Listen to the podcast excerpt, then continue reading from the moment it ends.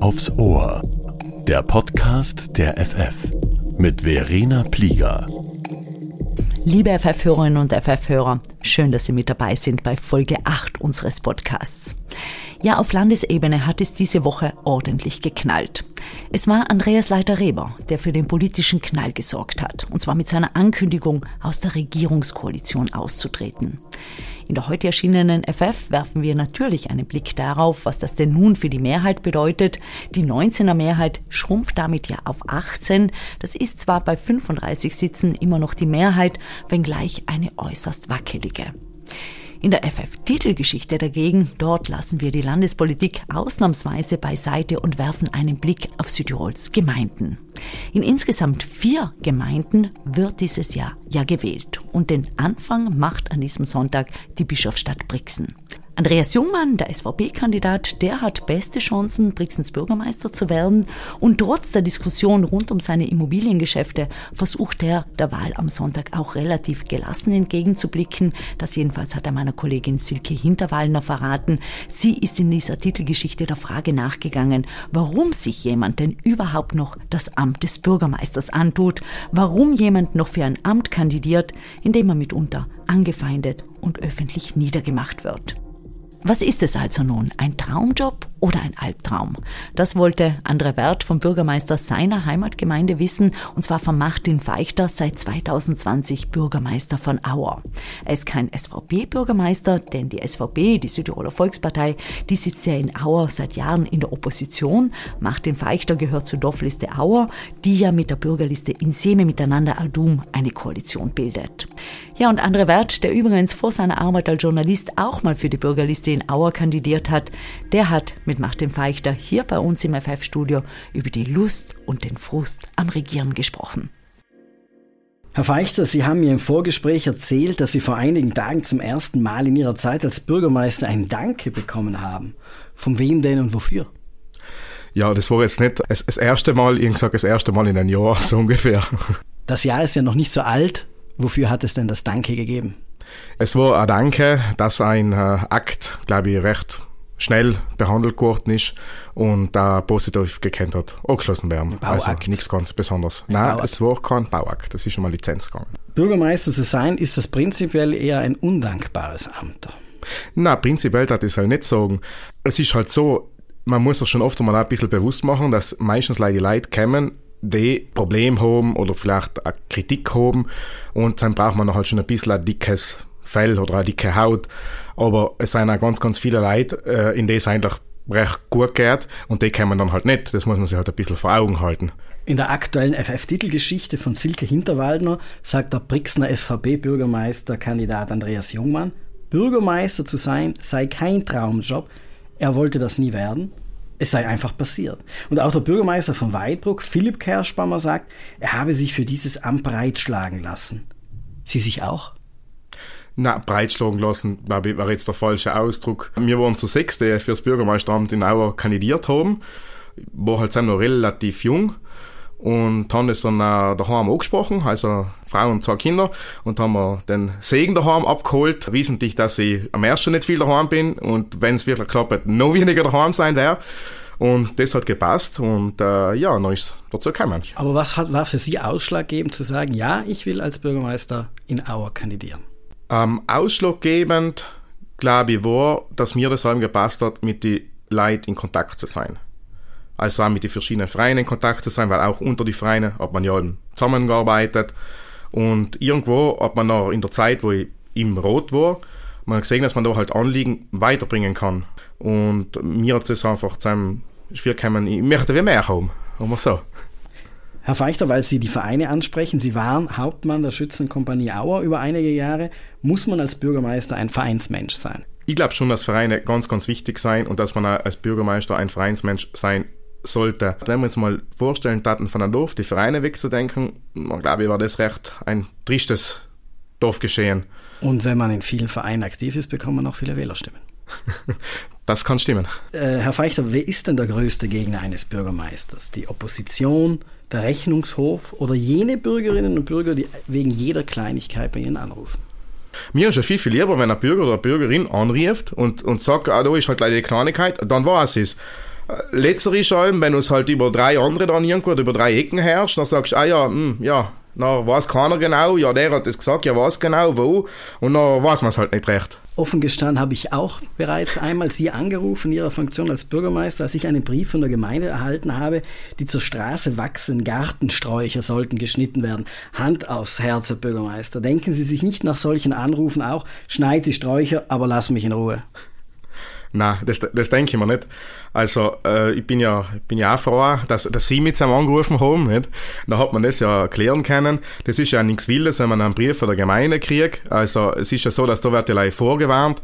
Da machen die Gemeindearbeiter wieder mal die Runde oder die Dorfpolizisten und denen fällt es halt auf, dass bei vielen äh, heißer die Streicher einfach auf die Straße auswachsen, was halt nicht recht gut geht. Und dann ähm, erinnert man den Bürger halt, dass der bitte bei nächster Gelegenheit geschnitten werden sollen. Worauf werden Sie noch auf der Straße angesprochen? Zu welchen Themen? Ach, alles Mögliche. Also ich kann da jetzt nichts nicht sagen, dass etwas mehr oder etwas weniger ist. Oft hast du, weil ich die gerade sieg.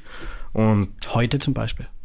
Äh, heim bin ich angesprochen geworden. Ja, eigentlich ist es leider eine verkehrstechnische Geschichte gegangen. Ob man nicht kann, noch irgendwo ein Schild aufstellen. Bürgermeister, Bürgermeisterin sein, ist das ein Vollzeitjob? Ich habe es jetzt als Vollzeitjob gemacht. Das heißt, äh, weil ich 2020 ähm, eben gewählt worden bin, dann habe ich gleich einmal den ganzen Rest gelassen. Man muss aber auch dazu sagen, war noch unerfahren. Ich war das erste Mal Bürgermeister, habe zwar schon ein bisschen Erfahrung in der Gemeinde gehabt, aber natürlich, alles, was man umfängt, braucht man sicher länger wie einer, der, der schon eine gewisse Routine rein hat. Man setzt ja ein paar Unterschriften alle Tag normalerweise, also gibt es recht viel Zettel zum Unterschreiben. Und auch und recht viel Verantwortung ja, auch Verantwortung. Deswegen sollte man schon ungefähr ein bisschen wissen, was man unterschreibt. Im Umfang, äh, logisch hat man sich alles, oder hat niemand zumindest alles genau durchgelesen und dann halt ziemlich lang dann gebraucht. Jetzt schaut man oft gleich mal in, in, in Titel an, sieht auch, das ist zum Beispiel die ja, Zuweisung von einem äh, Einzelgrab, nicht? Sieht, sieht in Familiennamen und weiß auch, okay, das ist die Zuweisung, das ist, oder die Verlängerung von einer Friedhofskonzession, nicht? Jetzt, um am Friedhof zu bleiben. Aber halt, das schaut man sich nach unten und dann unterschreibt man es das geht dann ruckzuck. Könnten Sie sich vorstellen, das auch nebenberuflich zu machen? Jetzt, ich glaube, es kommt darauf an, was man im anderen Beruf macht und wie man sich das einteilen kann. Vormittag bin ich eigentlich alle Tag in der Gemeinde, im Büro oder im Dorf, wie man es dann nimmt irgendwo. Äh, Nachmittag nicht allem, aber muss sagen, auf Nacht ist eigentlich fast jeder Tag verplant. Das Dorf ist also insgesamt Ihr Büro wenn ich das richtig verstehe. Ja, es ist halt schon so, wenn man irgendwo in ein Paar geht, einen Kaffee trinken, dann wird man halt seinem, wird man seinem auch umgehauen. Aber ich finde das ja eigentlich äh, im Normalfall positiv. Was sind die größten Herausforderungen für einen Bürgermeister einer mittelgroßen Gemeinde wie Auer? Also einmal für die Bürger da zu sein und auf andererseits muss man halt sich einfach auf die, auf die rechtlichen Rahmenbedingungen auch, die muss man einhalten. Da, da gibt es nichts. Kann man nicht sagen, der ist mal sympathischer und jetzt birgen wir da etwas oder der ist mal unsympathisch und den hilft jetzt nicht. Also es geht nicht da.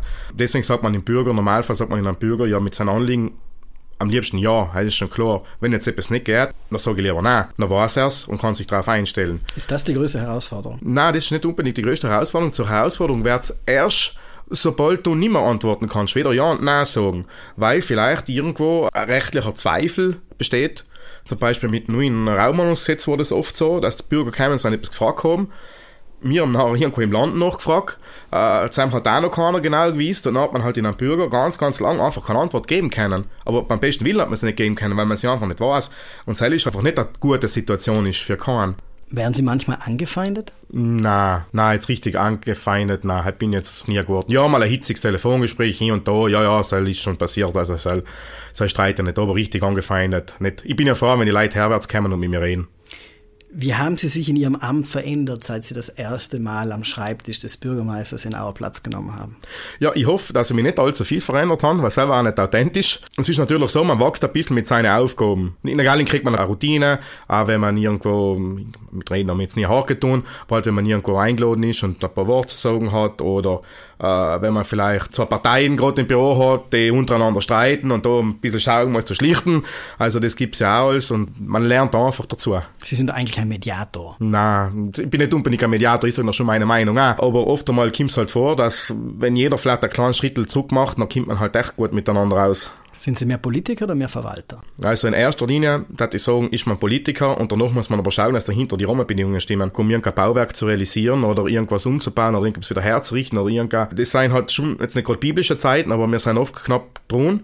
Das heißt, bis man eine Studie, Studie in Auftrag geben, also erst im Haushalt vorsehen. Dann bringt man die Studie vielleicht nochmal im, im, im Rat, dann wird äh, die Projektierung beauftragt. Nach der Projektierung weiß man, was es kostet, dann muss man erst einmal die Finanzierung finden. Und danach kann man erst das ausschreiben. Da gehen unter Umständen Jahre um. Also das sind schon, äh, braucht man oft dann lange Noten. Ja. Sie haben gesagt, äh, Sie haben eine Vision. Welche denn? Also für die Gemeinde Auer gibt es natürlich mehrere Visionen. Jetzt ähm, in den nächsten Jahren wissen wir, dass verschiedene Umbauarbeiten anstehen bei öffentlichen Strukturen. Ähm, eins ist der Eislaufplatz, wo etwas getan werden wird. Und eins ist auch das äh, öffentliche Schwimmbad. Und da muss man halt jetzt schon schauen, gut zu planen, ähm, dass man den nachher auch umsetzt. Auer ist die einzige Gemeinde, die Kritik an den Zulaufstrecken des Brenner Basistunnels äußert im Unterland, oder? Ja, wir sind nicht dafür. Da hat sich halt die Gemeinde Auer schon mit sieben, acht Gemeinderatsbeschlüssen dagegen ausgesprochen und wir sprechen uns natürlich auch nach wie vor dagegen aus. Ähm, das hat jetzt nicht gleich im Grund, dass danach vielleicht man irgendwie einen, einen Lärm hat, sondern vor allem die Baustellen, äh, Einrichtung oder die Phase der Baustelle, die sicher über viele Jahre gehen wird, weil wo Loch ist, nehmen wir mal an, dass da Material ausgeht, weil wo soll es noch sonst ausgehen, ist für unser Dorf schon eine, Minderung der Lebensqualität und kann auch eine große Belastung darstellen. Also wenn wir es nicht kriegen taten, was ist lieber. Sie haben trotz Ihres jungen Alters schon ein paar graue Haare. Sind es seit Amtsantritt mehr geworden? Es seien seit Amtsantritt mehr geworden, aber ich kann jetzt nicht sagen, ob das äh, wegen einem wegen ein Job ist oder ob das genetisch bedingt ist. Was macht Ihnen bei Ihrem Amt Spaß? Was nervt? Also mir macht schon das meiste am Amt Spaß. Das heißt, äh, wenn ich irgendwo bei einer Vollversammlung eingeladen bin, das passiert ja oft. Dann äh, gibt es natürlich vielleicht dann eher ein bisschen Druck mental, aber man erfragt halt einfach viel von Verein, weil auch halt gibt es über 60 Vereine und, danach gibt es natürlich auch alles gesellige Beisammensein und dann kommt man auch mit den Leuten ein bisschen ins Gespräch und hat halt so ein bisschen auch so einen Bürger. Was nervt? Äh, ja, nerven tut vor allem die Bürokratie. Beispiel, jetzt müssen alle Unternehmen, auch wenn es äh, Leute bei so einem kleinen, ähm, wirklich einen kleinen Auftrag um 1000 Euro oder so geht, in das gute Portal eingetragen sein, damit sie dann das Angebot auch geben können. Jetzt sind halt schon viele, oder halt sind halt einige, die vielleicht schon ältere Unternehmer sind, auch Einzelunternehmer, die halt so Flickarbeiten sich gemacht haben und sagen, für die Gemeinden machen wir nichts mehr. Manchmal schreiben es da noch ein, manchmal machen die Zettel noch. Vergabeportal meinen Sie? Ja. Das ist das, was nervt, Sie als Bürgermeister oder die Unternehmer. Ich glaube, das nervt beide. Warum tun Sie das, Bürgermeister sein? Ähm, wie gesagt, weil mir das eigentlich, mir das eigentlich echt äh, spannend vorgestellt, auch abwechslungsreich und so ist das auch, ist jetzt auch eingetroffen. Mir gefällt es halt, meistens gefällt es mir gut, ja. Sind Sie rund um die Uhr telefonisch erreichbar? Fast rund um die Uhr. Es kommt darauf an, für wem. Also wenn der Feuerwehrkommandant anrief, dann rief ich am 3 in der Früh auch. Zum Glück rief er nicht so oft um Zeit. Werden Sie 2025 wieder kandidieren? Ja, zum heutigen Zeitpunkt gehe ich davon aus. Es braucht natürlich halt mal eine starke Gruppe dahinter, weil wenn man allein kämpft, dann ist man halt irgendwo verloren. Danke fürs Gespräch. Gerne. Der Bürgermeister von Auer scheint also noch weiterhin Lust auf diesen Job zu haben, anders als in anderen Gemeinden, die zunehmend Mühe haben, Leute für dieses Amt zu finden, wie wir in der heutigen FF-Titelgeschichte nachlesen können. Außerdem in diesem Heft ein Artikel über ein im Moment heiß diskutiertes Thema. Es geht um den ganzjährigen Kindergarten. Die beiden Landesräte Rosmarie Barmer und Philipp Achammer, die wollen ihn ja umsetzen. Sie stoßen allerdings auf Widerstand, vor allem der Gewerkschaften.